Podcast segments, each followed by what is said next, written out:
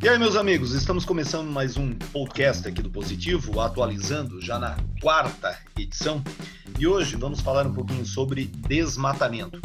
O Atualizando é um projeto aqui do Positivo, aberto a todos os professores, e hoje estamos conversando com os professores Ferrari e Jonas lá de Joinville. Ferrari. Opa, fala Alex. Jonas. Tudo bem, pessoal? E o Diego, que trabalha com a gente aqui em Curitiba e também lá em Joinville e também em Ponta Grossa. Diga, Diegão. Fala galera, beleza? Então tá. Então olha só, nós vamos falar sobre desmatamento hoje, mas tendo assim a perspectiva de uma proposta de redação.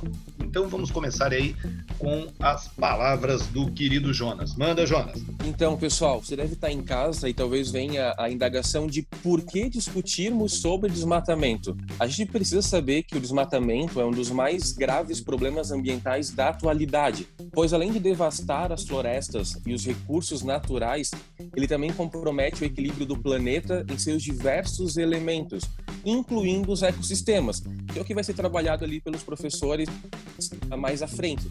E afeta também gravemente a economia e a sociedade. Mas você está ali pensando em escrever e me pergunta, tá, mas o que, que eu posso colocar como uma argumentação ou como fazer ou transformar isso em uma proposta de redação? Quando a gente pensa em escrever ou elaborar um texto dissertativo argumentativo, a gente precisa pensar em uma das etapas mais importantes, que é a argumentação, justamente para que a gente não caia em um senso comum, principalmente com este tema, já que é um tema que as pessoas detêm um certo conhecimento. Então, uh, vamos nos ater bastante aos detalhes que os professores explicarão mais à frente e não se esqueçam de usar as estratégias apresentadas em sala, como utilizar alguns teóricos, contextualizações, por exemplo, até para que a gente possa ter um texto que atraia a atenção dos corretores desde a introdução. Porque a gente tem que lembrar que o objetivo do texto argumentativo dissertativo é convencer o receptor das ideias que você está expondo. E além disso, é preciso ter em mente que argumentar não é informar e que todas as ideias precisam estar encadeadas, coerentes. Então, para colocarmos esse tema em prática, eu estou estipulando como proposta o seguinte: desmatamento no Brasil, causas e consequências. Vamos discutir um pouquinho sobre o assunto, então. Professor Alexandre, tem se ouvido muito que o desmatamento é um mal necessário.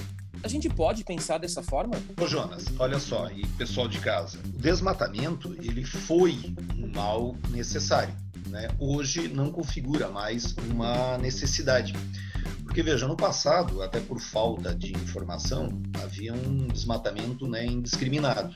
Então, a oferta de matérias-primas é, advinha do desmatamento, madeira, né, muitas vezes peles, caça tal. É, com o avanço da agricultura, é, da agropecuária, é, da urbanização, tudo isso levou ao desmatamento. Então, no passado, foi realmente um mal necessário, até para o estabelecimento da nossa civilização e tal. Mas aí, você que está em casa pode pensar assim, tá, mas hoje, sem desmatamento, como é que vamos obter matérias-primas e expandir as cidades e tudo mais? Bom, veja, hoje, pensando na agricultura e na pecuária, nós tivemos um avanço muito grande com a produtividade. Nós conseguimos obter mais, menos tempo, com menos espaço. Então já não requer a abertura de novos espaços via desmatamento. Também hoje existem grandes florestas plantadas, né? muitas vezes até chamadas florestas de energia, para obtenção de madeira, para obtenção de, de lenha, é, tudo mais. Hoje nós temos informação e sabemos os impactos né, que o desmatamento causa na redução das espécies, é, no assoreamento dos rios, nas mudanças climáticas, no aquecimento global. Né? Então veja, o desmatamento foi um mal necessário, mas hoje já não se configura é, nessa necessidade. O fato de no passado termos desmatado muito não justifica hoje esse tipo de desmatamento.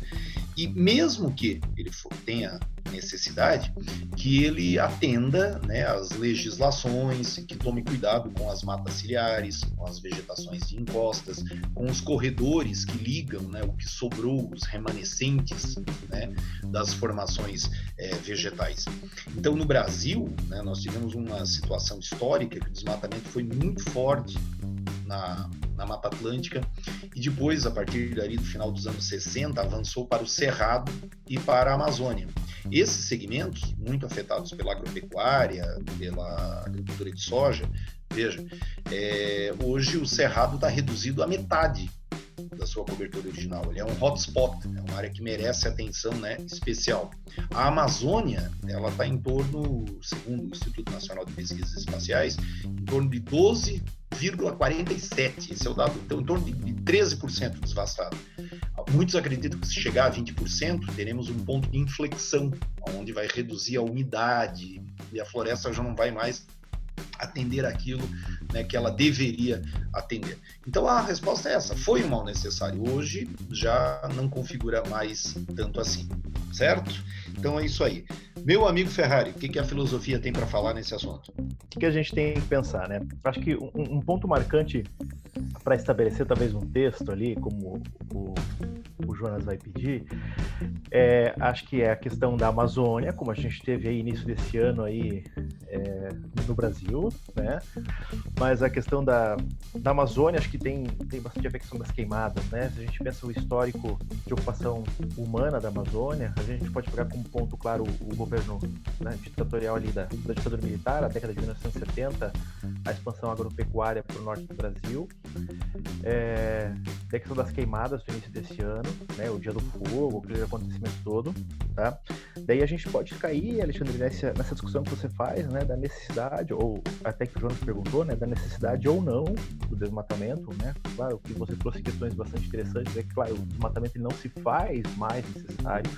Existem N possibilidades que você discute bem melhor do que eu, que o Diego também vai trazer depois, mas que a gente também pode pensar no seguinte: por que, que ainda existe uma corrente muito forte que, que defende o desmatamento, que vai falar que o desmatamento ele tem que ser feito dessa forma, inclusive extremamente agressiva para o meio ambiente, por meio da queimada, ou outras técnicas como o correntão lá que eles fazem, né, e tal.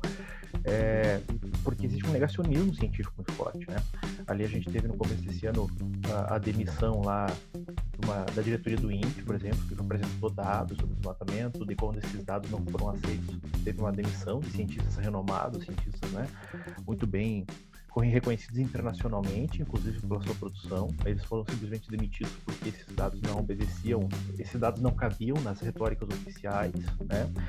Uh, mas outro negócio importante para pensar também sobre a, a, a relação da, da, natureza e desmatamento, que acho que é um, um, ponto que pode surpreender uma redação, que, que, é geralmente pouco pensado, é a questão indígena também, né?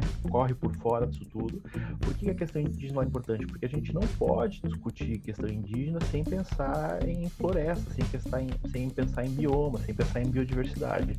A Constituição Brasileira de 1988, ela é a primeira Constituição do Brasil que defende, a, que, que tem né, em seu corpo, em seu escopo jurídico, a defesa da cultura indígena como um todo, né, desde a da criação da FUNAI em 1967, mas é a Constituição de 88 que diz, ó, o indígena ele tem que ser defendido dentro da sua totalidade, inclusive a sua cultura. Então não é só defender o indígena lá a vida do indígena, né? Tipo, ó, tem que defender a pessoa humana, não, tem que defender também a cultura, e a cultura indígena ela tá ligada assim à floresta, à mata, os ritos, a cultura, a cosmovisão indígena, ela tá ligada a essa sobrevivência. Tanto que quando dizem assim, ah, para que tanta terra para tão um pouquinho indígena? Mas, por exemplo, a cultura indígena lá, uma determinada tribo, ela tem uma, uma cosmovisão ligada à onça pintada. Pô, pra você ter uma família de onça pintada, você tem uma área gigantesca esses caras sobrevivem. Não pode pegar ali 3 hectares e jogar uma família, uma tribo indígena com um monte de pintada, né? Não, não faz o mínimo sentido isso. Então é interessante pensar. Outro ponto também relacionado ainda a essa questão do desmatamento, que esse ano foi muito marcante, né, como um fato histórico, foi o concílio, o sino do concílio da Amazônia, né, da, da Igreja Católica também, a Igreja Católica e as encíclicas papais também se voltando à questão da preservação da natureza, tá? E eu lembrei, Alexandre, que você falou agora da, da Mata Atlântica, tem um livro muito interessante, se o pessoal quiser ficar aí com uma, uma dica de literatura, né, de um historiador chamado Warren Dean, tá? A Ferro e Fogo, do Warren Dean, que fala sobre exploração. Para o pessoal que se preocupa, por exemplo, com a Federal de Santa Catarina, né, que é a nossa prata da casa aqui, ó, a Federal de Santa Catarina tem um, uma linha muito interessante de história ambiental, né? Então, na história ambiental, o, o livro do Warren Dean é um clássico aí para a gente pensar exatamente a exploração, para a gente pensar essas da questões ligadas à biodiversidade, né? Acho que ninguém melhor para falar do que isso do que o nosso biólogo de plantão aí, né? Querido Dieguito.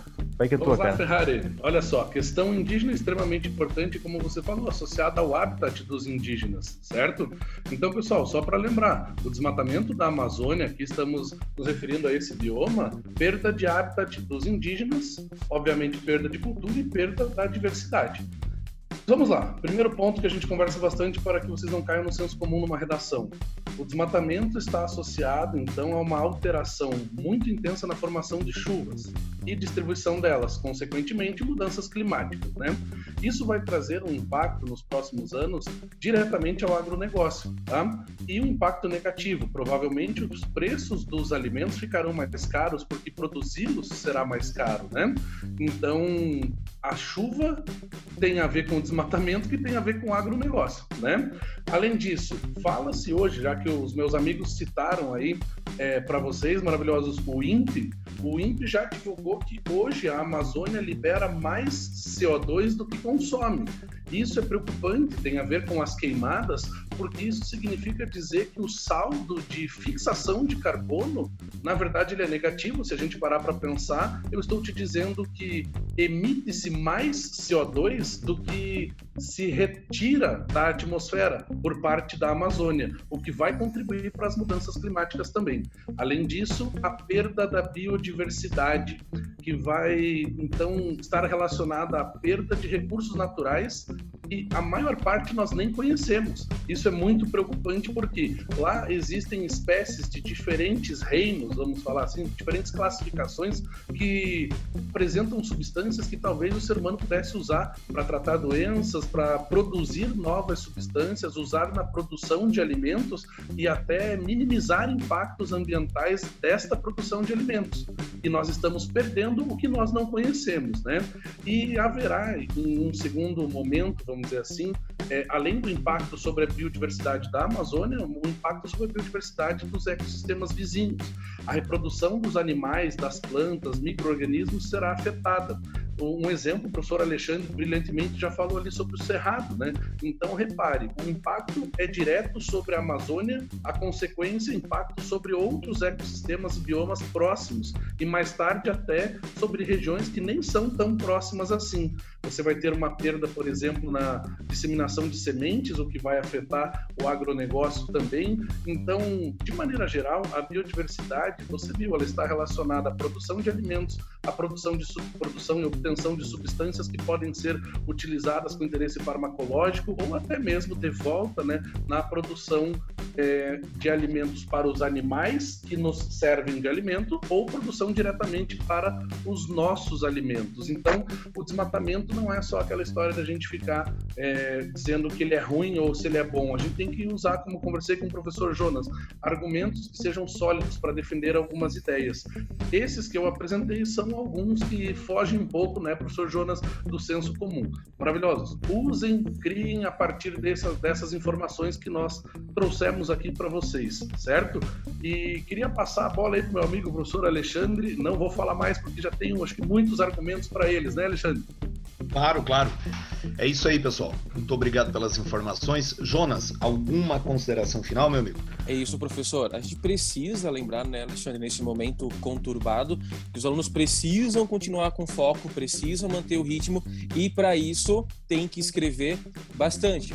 Para quem for fazer isso após ouvir o nosso podcast, lembre de selecionar bem os argumentos, as ideias que foram apresentadas pelos professores das diversas áreas, só não esquecendo que a proposta está visando as consequências. Então lembrem, desmatamento no Brasil, causas e consequências. Tem um aparato bem interessante ali que garanto que vai dar um texto bem bacana.